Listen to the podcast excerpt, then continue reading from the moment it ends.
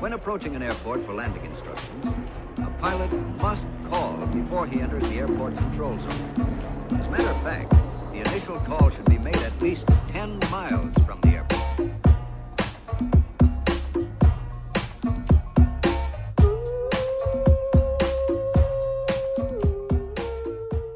Como é que é, maltinha? Daqui é a vossa Boombex. Bem-vindos ao episódio número 52 de Fuso. Como é que estamos? Estamos bem? Estamos sim a notar que tenho o nariz profundamente entupido.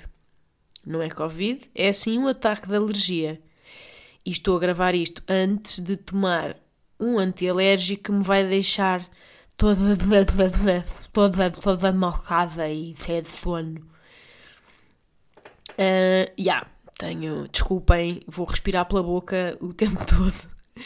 E isto é capaz de ser um bocadinho distrativo, mas olhem, é assim mesmo, malta, é a vida real. Malta, eu estou excepcionalmente a gravar isto ao domingo, 25 de Abril, sempre! Porque hum, segunda-feira tenho um dia cheio. Portanto, como não, eu não ia saber se ia ter tempo para gravar, etc. E não vos quero falhar, amigos. Não vos quero falhar. Um, estou a gravar ao domingo. E, importantíssimo, já se vai saber quem é que ganhou os Oscars. Que a cerimónia é agora de madrugada. Portanto, eu agora não sei, mas vocês, quando estiverem a ouvir, já vão saber. Portanto, eu gostava de dizer aqui só uma cena importantíssima para tudo, que é o seguinte. Se o Anthony Hopkins não ganhar o Oscar de melhor ator, eu começo um motim. Um motim. Um motim. Malta, eu no outro dia vi o filme Father. Não sei se já ouviram falar. Ai, espera, vou espirrar. Calma.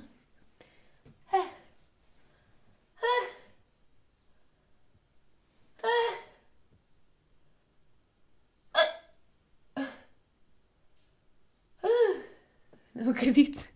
Estou com, com o espirro preso. que momento. Que mo... Ai, é que está. Desculpem, está mesmo aqui na pontinha e não me está a sair. Ai, caraças. Se vissem a minha cara, estou com aquela cara de olhinho fechado. Está assim preso na ponta do nariz. Bem, há de vir. Caraças. Que irritante. Bem, que merda de momento de podcast. Desculpem. Então, vi o filme Father não sei se já ouviram falar, é com uma atriz que eu adoro, que é a Olivia Colman, que é brilhante, é brilhante, e faz de filha dele, do Anthony Hopkins. E, meu Deus, que filme, e meu Deus, que ator. Malta, eu digo-vos, já há muito tempo que não reagia assim a um filme. Pronto, para já é um morraço no estômago portanto, tô, malta mais sensível, eu tive desconfortável o tempo todo. Tive desconfortável, estava sempre desconfortável, não estava nunca a relaxar. Não é um filme para relaxar, é daqueles filmes para estar sempre em tensão. Sempre em tensão. E é um filme que retrata pá, brilhantemente o que é a, a decadência gradual da cabeça de um, pronto, de um velho com demência. palavra demência, quando está constipado, demência. Pá, é, é fortíssimo. É, é, vamos vendo o processo de, de, de deterioração da lucidez e como é que isso se reflete nas relações com a família, depois a filha, que é a tal Olivia Colman, a tentar cuidar dele, mas depois essa convivência vai sendo cada vez mais cruel para todos. Às tantas ele já confunde caras e cronologias e espaços e pá, isto é tudo retratado de um ponto de vista incrível e super humano. E eu não vou contar mais também para não spoiler, mas malta, o Anthony Hopkins, meu Deus, se ele já era para mim um crush idoso desde há muito tempo, pá, agora com este papel, meu Deus, ai, vou espirrar. Espirra, pá!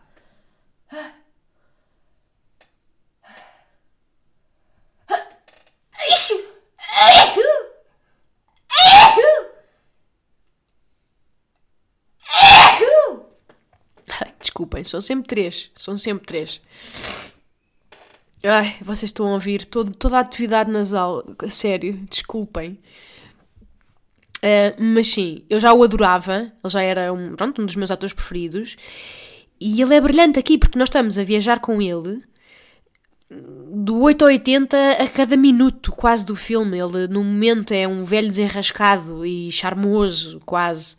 E depois de repente é um avôzinho amoroso e depois de repente é um pai cruel e perverso e depois logo a seguir já é um velhinho frágil como uma criança que uma pessoa só quer abraçar e proteger. E isto tudo, pá, em quê? Em uma hora e meia? Duas horas de filme? Pá, que montanha russa, a sério.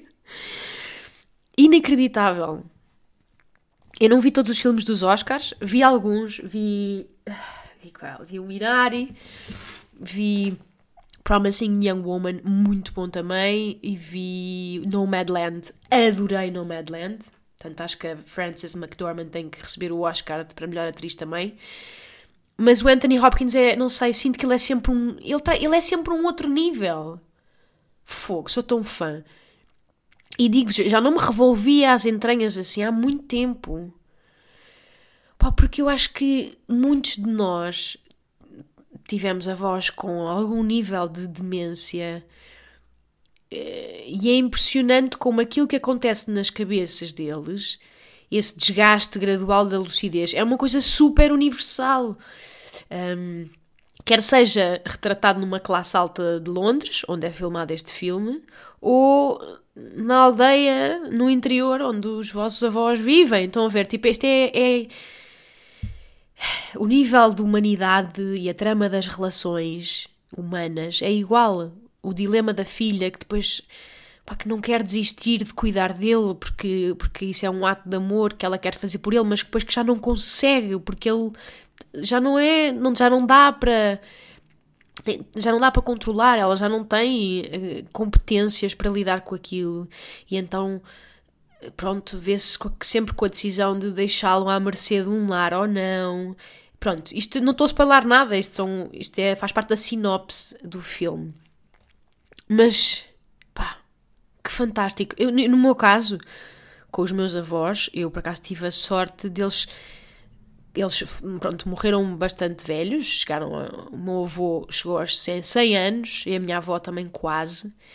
Um, e foram apenas laivos de devaneios, estão a ver? De repente perdiam o norte, confundiam-se um bocado, mas depois voltavam ao normal.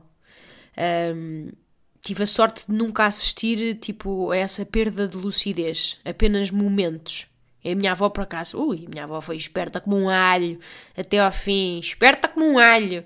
Era aquelas coisas que as pessoas dizem dos velhos que eu acho péssimo, que é, não, ela é por acaso, ela por acaso está ótima de cabeça. Está ótima de cabeça. Uma espécie de uma infantilização. Está ótima de cabeça porque estamos a assumir que, por contraste, o corpo está uma bela merda. Nunca ninguém diz, não, ela por acaso está ótima de corpo. por acaso era giro. Por acaso a avó está toda boa ainda. Ela está ótima de corpo. Fazia. De cabeça, pronto, já está xexé. Mas de corpo, digo-vos, que mulherão, que bikini body. Eu acho sempre que toda a semântica que se usa para lidar com velhos é péssima. Tipo aquela cena das pessoas na farmácia a gritarem: Já tomou o seu laxantezinho hoje? É muito esta, esta condescendência, como se estivessem a lidar com crianças. No filme também há pequenas abordagens nesse sentido. Mas, portanto, eh, como vos disse, os meus avós eram confusões pontuais. Não era uma patologia, como vemos neste filme. Pá, mas o Anthony Hopkins ali... Desculpem, eu sei que isto é repetitivo, mas eu tenho que mandar cá para fora.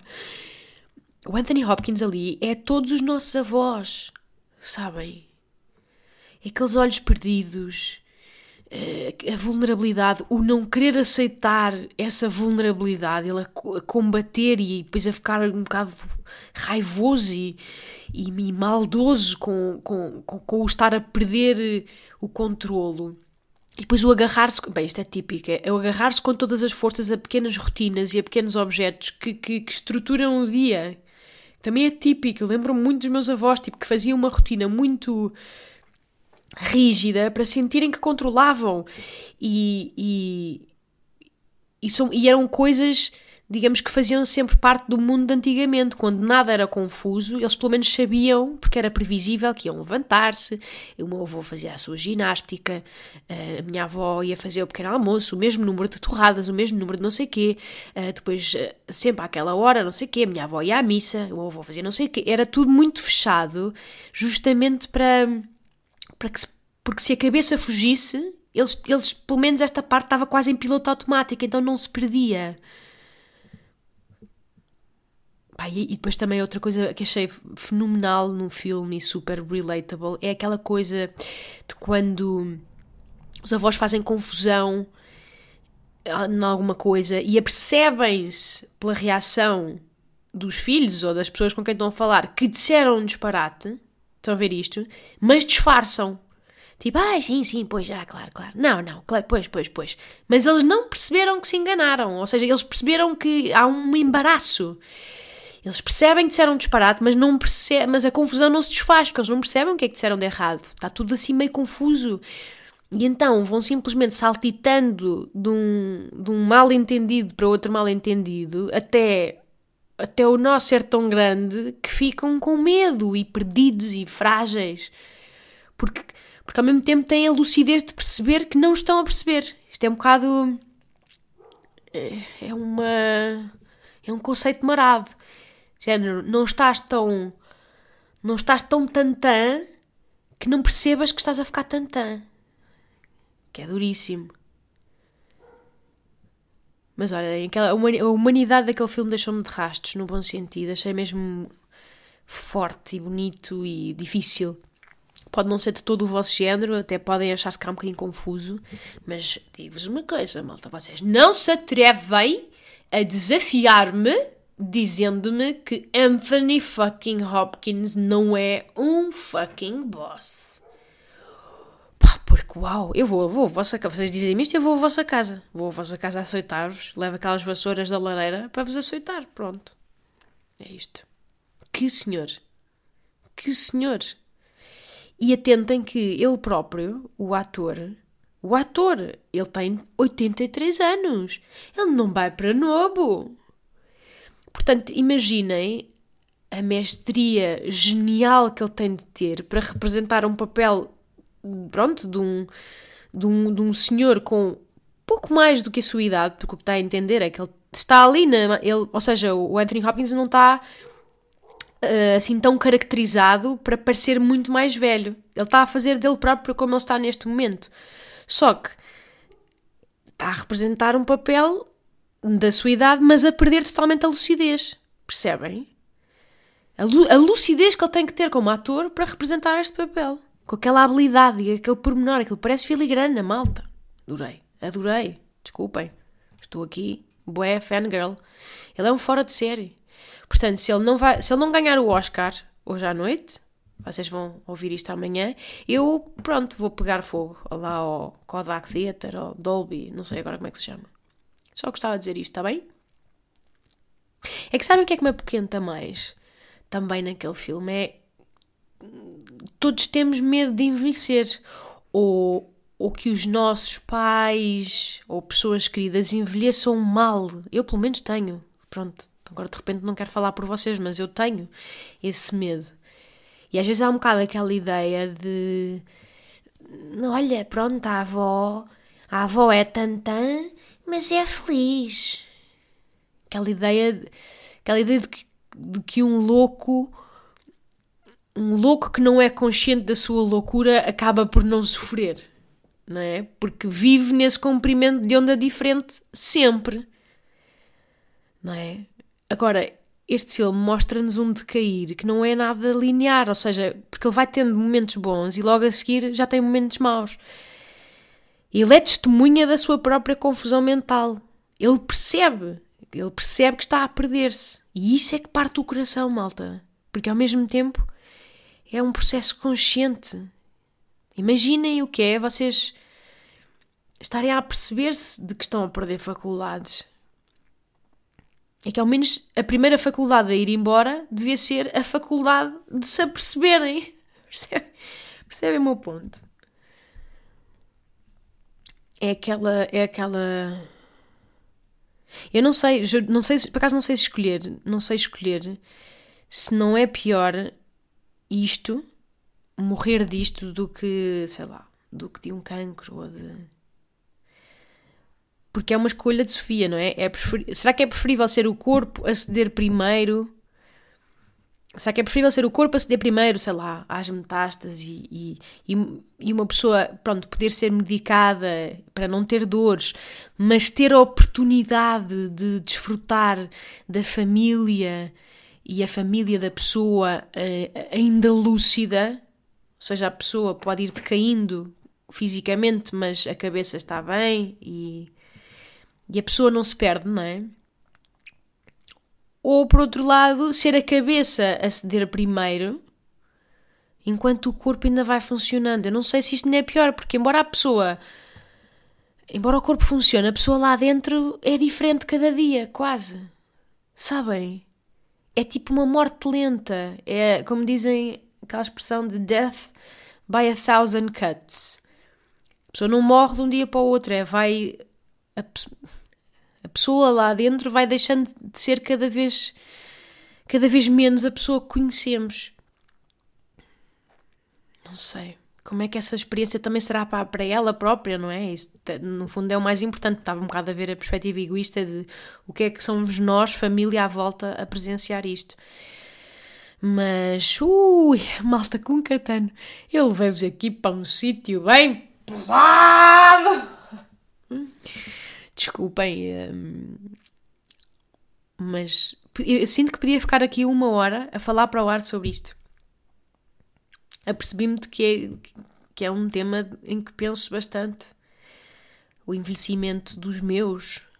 Já não falo do meu próprio, mas dos meus, dos meus pais, dos meus tios e sei lá, agora com o Covid, ficámos todos a perceber-nos da sua mega vulnerabilidade e do facto de eles nem sempre tomarem as melhores decisões e de nos preocuparmos com, com eles e de às vezes perdemos um bocadinho a confiança de que eles vão ser sensatos. Ou seja, é um bocado aquele assumir, não é? Eles cuidaram de nós e agora somos nós a querer cuidar deles, mas eles não são crianças.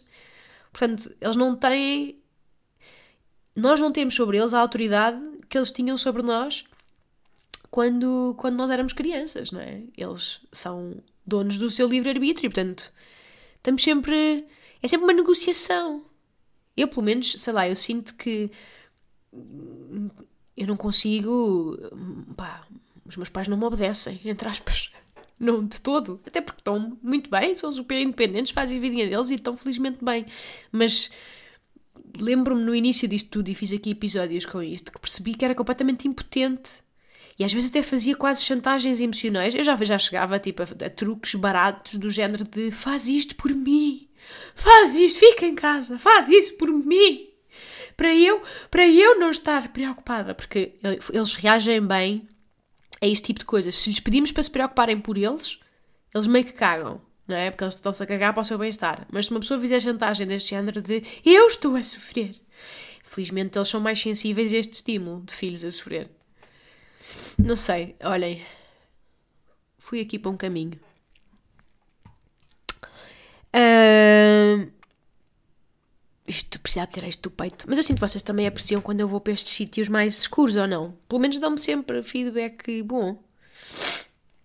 Ui, ganda snifadela. Isto, parece, isto é um misto de, de podcast eh, de reflexão com, com sono, sonografia, sonorização, não é sonografia, sonorização de, de um jogador da bola. Daí, não é? Porque há muito terreno e muito líquida a acontecer nas fossas. Já agora, malta, para aligerar um pouco, vocês preferiam ser inteligentes e feios ou burros e bonitos? Não respondam já. Não se precipitem. Porque isto não é tão linear como parece. Isto tem ratoeira, isto tem ratoeira. E eu vou-vos dizer. Eu preferia ser completamente nhurra, ah, mesmo vento e linda de morrer. Eu explico-vos. Não é pelo linda de morrer, se bem que o linda de morrer, infelizmente, no momento em que estamos, ainda abre bastantes portas e facilita bastante a vida. Mas acima de tudo, eu gostava de ser a bronca, porque eu acho que o maior sofrimento neste mundo é sermos inteligentes. Estou a falar, obviamente, do meu standpoint, que é só a minha inteligência, que está certamente bastante ali mediana. Mas eu acho é que quando nós somos inteligentes, somos também 100% conscientes das nossas limitações. O que é fedido. Somos 100% conscientes também do quê? Da estupidez alheia, que às vezes também aleija. Também aleija. Porque reparem, um burro não é consciente da estupidez alheia. Porquê? Porque faz parte dela. Um burro meio que passa pela vida sem grande. sem grande elan. A palavra elan. São influências da minha mãe. Um burro não tem cérebro para fazer grandes planos, sabem? Ou para um burro vai ao Colombo, estão a ver, comer. Vão os dois ao Colombo, assim com as mãos nos bolsos das calças uns dos outros, no rabo, estão a ver. E a vida é isso. Ai, vou espirrar.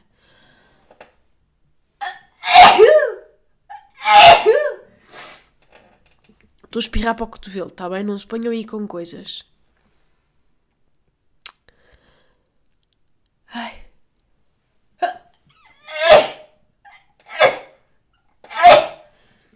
Que agradável, não é? Parece uma. Depois, se quiserem, pegam aqui nestes sons e podem fazer um jingle. Uh, mas então. Ai, espera, ainda vou espirrar outra vez. Que chatice! O podcast vai ser isto agora, malta. Eu não vou editar. Eu não edito, não é? Agora vou começar. Mas pronto, a minha teoria é. Ai, está bem aqui na ponta. Ai, Caetano, sai, sai, sacana, sai, sacana. Devia ter tomado antialérgico. Ouvia um mocada, mas ao menos uh, não interrompia tantas vezes. Mas é esta a minha teoria. Eu acho que ser burro é uma benção.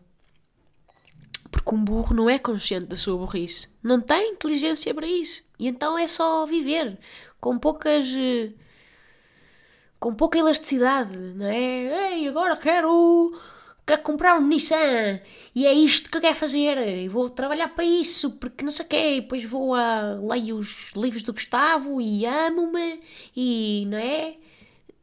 E é, é isto, é para passar pelos pingos da chuva, sem grande existencialismo. Um burro não é existencialista. Um burro é, é tipo um, nem pesa nem positivamente nem negativamente na balança do mundo. É nada. É um peso. É, são calorias vazias. E às vezes eu acho que isso deve ser uma benção. Deve ser uma benção. E então um burro ou uma burra linda de morrer. É, quer dizer, é, deve, deve ser não é? uma cascata de oportunidades e nenhum raciocínio sobre elas. Agora de repente estou a perceber que me estou aqui a posicionar como se eu fosse hiper inteligente. Mas não, não, é, não é isso. Eu, eu sei é que não sou burra. Ou pelo menos, lá está, acho que sou inteligente o suficiente para ser consciente das minhas limitações. Isso sim. Uh, aí nesse nível estou. Mas, e também sou consciente de que há milhões de pessoas. Eu sou. Isto é, isto é tramado. Pensem aqui neste exercício que é quando uma pessoa é inteligente o suficiente para perceber que há pessoas muito mais inteligentes do que nós. Sabem? Quando percebem, do vosso ponto de vista, e olham, sei lá, ouvem alguém falar, leem alguma coisa e conseguem perceber: ui, eu não. Eu não chego aqui. Eu nem que quisesse. Não dá. Não. Às vezes pergunto-me um bocado isto: que é. Se eu quisesse ser agora, neste preciso instante, engenheira aeroespacial. Será que conseguia? Eu acho que conseguia. Mas ia ser um sofrimento. Ia ter que. Todo, todo, cada átomo de mim próprio ia ter que ser gasto, a energia tinha que ser gasta nisso. Ia ter que me infernizar de manhã e noite, sol a sol, a estudar e a não sei quê. Mas eu acho que era capaz de conseguir. Não sei. A inteligência também, às vezes falamos, é, tão, é um conceito tão, tão elástico, não é? Há pessoas muito lado esquerdo do cérebro, muito matemáticas, lógicas, racionais, mas depois têm a inteligência emocional de um pano amarelo da loiça e vice-versa. Portanto, hoje em dia já é difícil uh, adjetivar como inteligente ou não, porque eu não sei até que ponto é que um cientista é mais inteligente do que o meu avô, que era de uma sensibilidade humana e de uma empatia e de uma capacidade de leitura das emoções alheias fora de série. Estamos a comparar alhos com bugalhos, não é? Mesmo hoje em dia, os, todos os exames de QI, etc., já estão cada vez mais em desuso porque são redutores. Um... Ai, tenho que espirrar outra vez. Que bosta, sério. Este... Não, há, não há palavras para este episódio.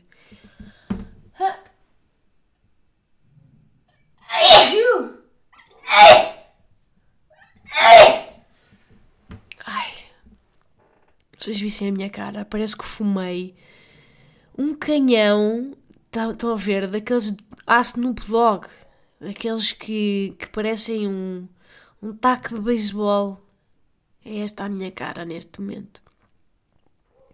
Olhem, malta, vamos avançar. Eu, eu sinto que eu hoje estou aqui muito a, a patinar em temas diversos. Muito importante, faltam exatamente 5 dias para eu deixar de fumar.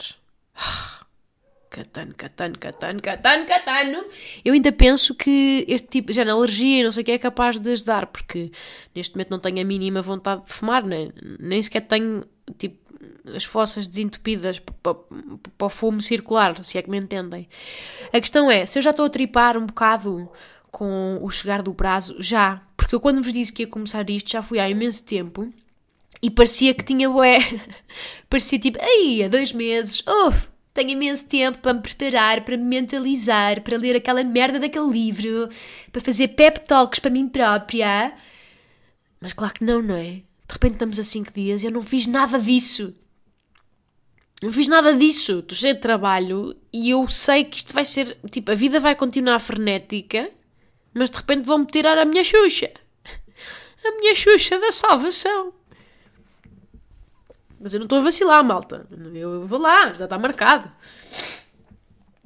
Um, o meu ponto é. Eu gostava de ter. Sei lá, pronto Claro, um fumador vai sempre dizer isto, mas é, eu gostava de ter tido um bocadinho mais de tempo para me dedicar à mentalização. Mas se calhar, olhem, se calhar também tem que ser assim, se calhar é de um dia para o outro e acabou. Há, os defensores dessa teoria que é, uh, isto é, tem que ser de um dia para o outro, não pode ser reduzindo, tem que ser logo, tem que ser de um dia para o outro. E depois há pessoas que dizem, não, é bom é ir reduzindo. Há teorias para tudo, como sabem, e são sempre paradoxais entre si.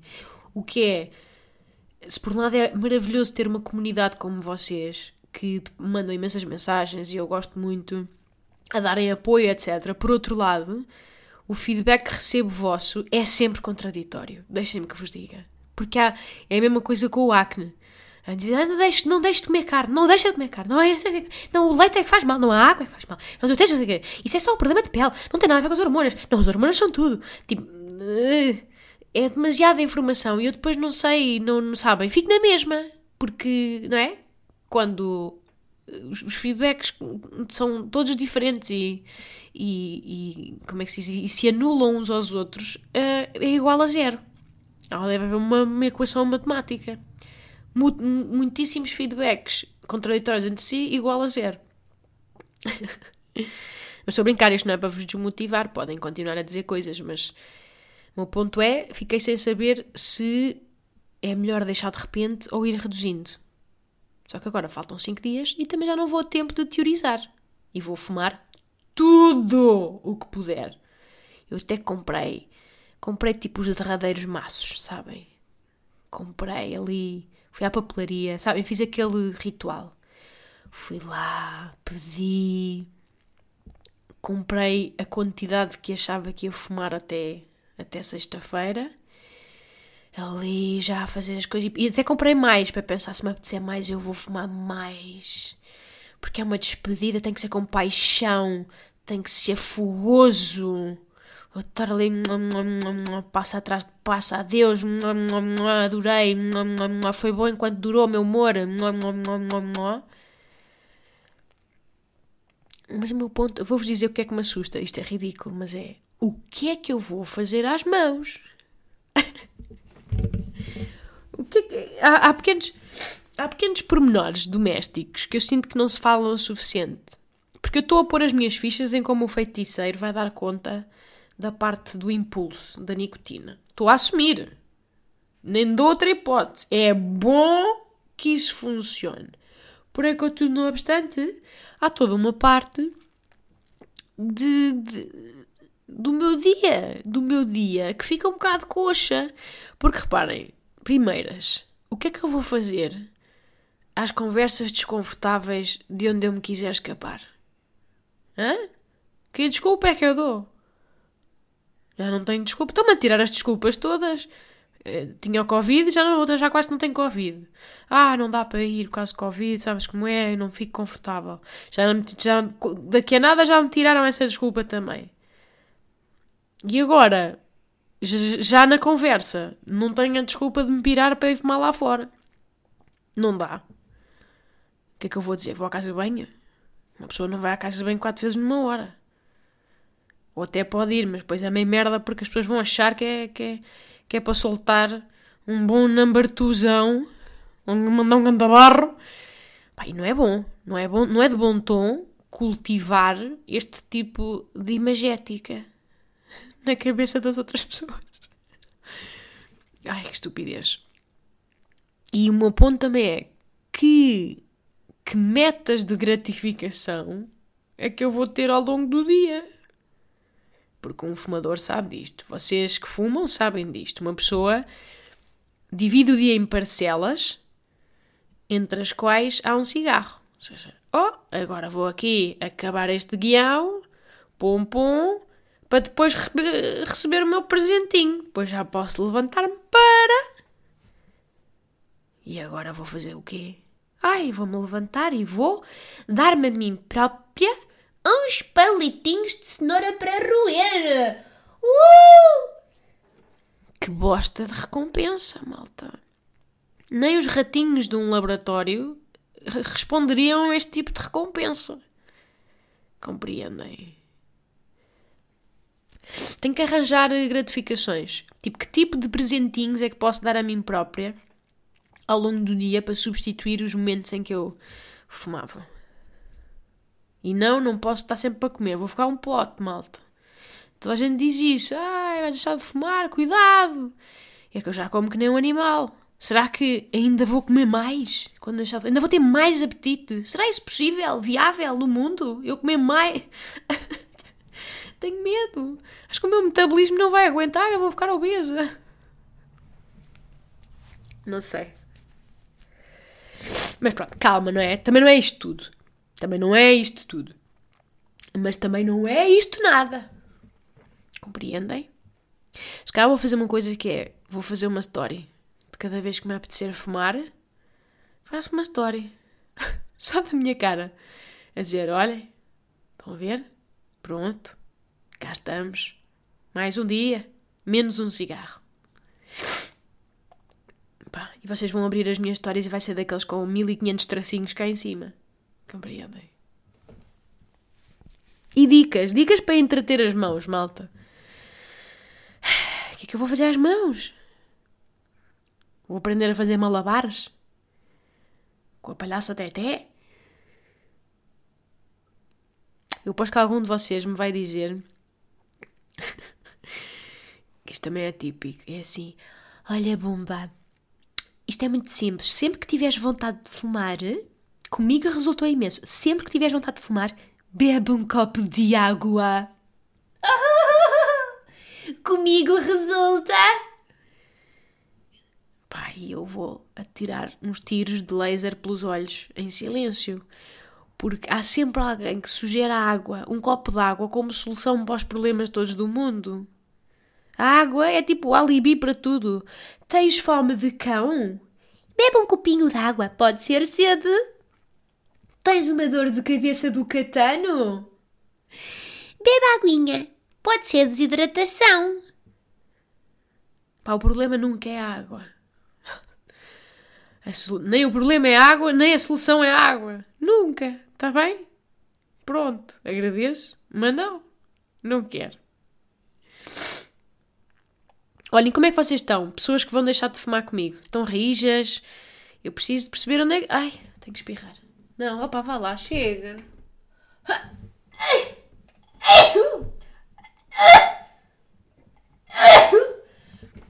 Sempre três. Depois, se quiserem, podem contar. Fazam um tracinho cada vez que eu espirrar. Ah, que onde é que eu estava? Ah, está a perguntar como é que vocês estão. Se estão rijos. Eu estive a pensar, pronto, eu tinha-vos sugerido que fizéssemos um, um live na sexta-feira, dia oficial. Só que aqui é meio difícil porque a minha marcação é para meio da tarde, que não calha bem para ninguém. Vocês vão estar a trabalhar. Nem eu sei se vou ter aquele tempinho sossegado para fazer, para fumar o derradeiro cigarro em direto, sabem? Mas pronto, eu prometo aqui que eu vou oficializar devidamente o processo no Instagram. Só não sei é como ainda. Tenho que me organizar e perceber se cá vou fazer umas stories ou. Logo se vê. Deixem-me esque- Eu não sei o que é, que é o processo, sabem? Não faço ideia. Portanto, não, não há muito que eu possa preparar e vou estar focada também na. Neste momento, na minha despedida, entendem? Na minha despedida. Ah, e se eu mudar de personalidade, malta? Eu posso mudar de personalidade? Se cá volto aqui na próxima segunda-feira E tenho tipo uma voz assim, sou o Nelson. Desde que deixei de fumar que sou o Nelson. E sou medonho. Bem, eu na verdade só fumei a sério no último ano e acho que não era o Nelson antes, mas nunca se sabe. Eu não sei quem sou em regime de privação. Eu nunca fiz uma dieta por mais de 48 horas, malta, vocês sabem disto. Não tenho força interior, como já estão fartos de saber. Portanto, eu de repente posso perfeitamente ficar um bicho irritado e cruel, como o Anthony Hopkins às vezes. Pronto, maltinha. Ai, já vamos aqui. Uh, já vamos é tarde. É, Eu acho que se se eu tirar todos os espirros deste episódio, ficamos com 10 minutos.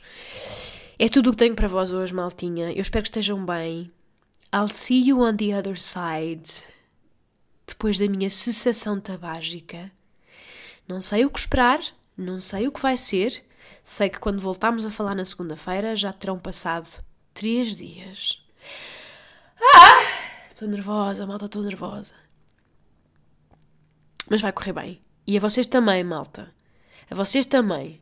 Eu quero que vocês me digam, vocês que se comprometeram a deixar de fumar comigo, mandem-me uma mensagem a dizer: Fumei o meu último cigarro hoje.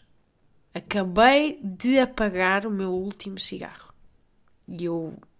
Se eu não responder, porque às vezes são muitas mensagens, insistam.